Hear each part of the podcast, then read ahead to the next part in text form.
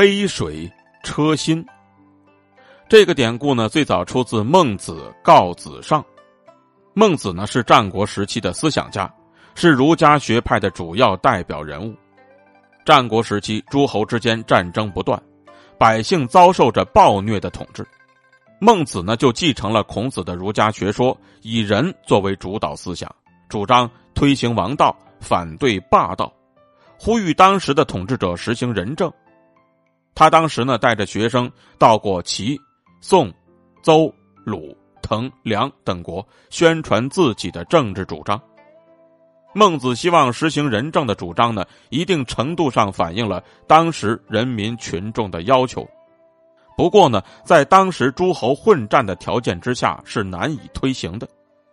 有一次呢，他的学生就针对这个问题提出了疑问，孟子呢就回答说：“孟子呢就回答说，人。”一定能够胜过不仁，这就好比是水一定能够扑灭火一样，是不容置疑的。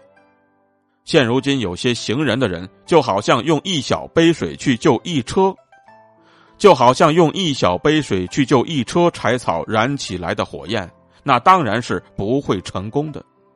如果因为这杯水没有扑灭火焰，就认为水是不能够扑灭火的，那么。这些人实际上就和暴虐不仁的人相同了，结果呢，连他们自己原先所行的一点点的人也会随之消失的。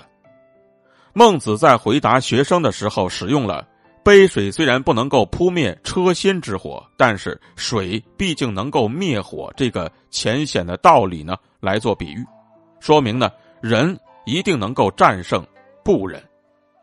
可是呢，尽管他在外奔走几十年，仍然是没有能够在诸侯之中实现他的政治主张。这也正是那个战乱纷纷的时代所导致的。